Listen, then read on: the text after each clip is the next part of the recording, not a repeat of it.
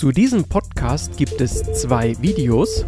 Diese Videos finden Sie auf unserem Elkoba YouTube-Kanal.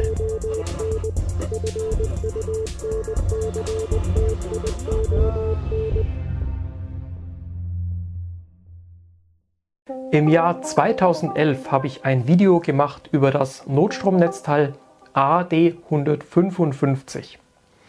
Inzwischen ist dieses Netzteil etwas in die Jahre gekommen. Wir haben es aber immer noch im Sortiment, denn es, ist ein sehr preiswertes, zuverlässiges und robustes Netzteil. Die Anforderungen an die Ausfallsicherheit nehmen zu Zudem steigen die Risiken durch Netzengpässe sowie die Kosten für die Behebung der Schäden durch Stromausfall. Ein häufiger Kritikpunkt ist jedoch, dass dieses Netzteil keinen Netzschalter hat, keinen Meldeausgang hat für den Akku- und Betriebsstatus und wenn das Gerät ausgeschaltet ist, dann fließen weiterhin einige Milliampere aus dem Akku durch, durch das Gerät, was wiederum die Entladung des Akkus verstärkt.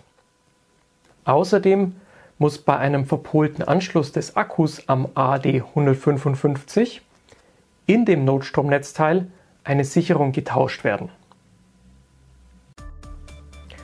Seit kurzem haben wir das Meanwell LAD 120 im Sortiment und ich bin der Meinung, dass dieses Netzteil ein potenzieller Nachfolger zum AD155 werden kann. Kommen wir im Vergleich zuerst zu den Nachteilen.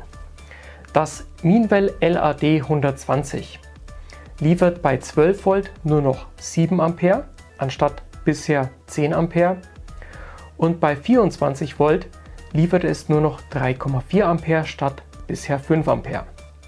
Dafür hat sich der Ladestrom auf durchgehend 1 Ampere vergrößert und es gibt noch eine Variante für 41 Volt und für 55 Volt. Kommen wir nun zu den praktischen Werten im Unterschied zwischen dem LAD 120 und dem AD 155. Das LAD 120 wiegt knapp 400 Gramm weniger und ist damit knapp nur halb so schwer wie das AD 155. Es ist um satte 4 cm kürzer und nur noch 3 cm hoch. Die Breite ist fast identisch. Ein kleiner Funfact am Rande. Mechanisch ist das LAD 120 fast identisch zum AD 55. Die Bohrungen zwischen den beiden Netzteilen weichen jedoch ab.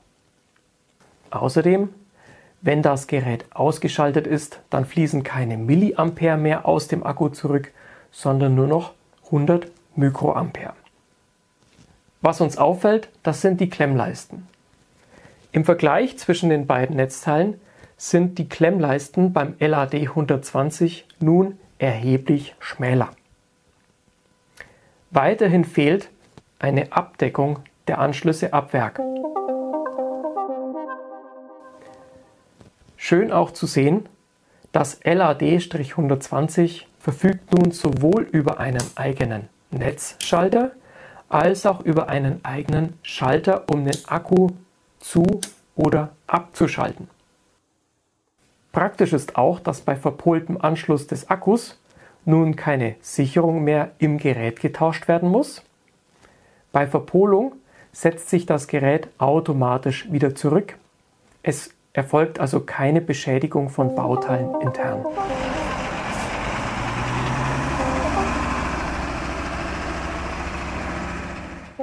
Nun kommen wir zum interessanten Teil.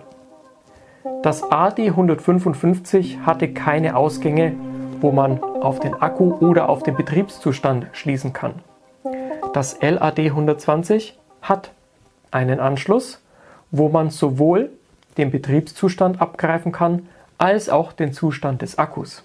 Doch bevor wir beginnen, lösen wir kurz ein Problem. Mich stört die fehlende Netzabdeckung auf dem Anschluss. Also kurz eine Abdeckung konstruiert und gedruckt, aufgeklipst und schon kann's losgehen.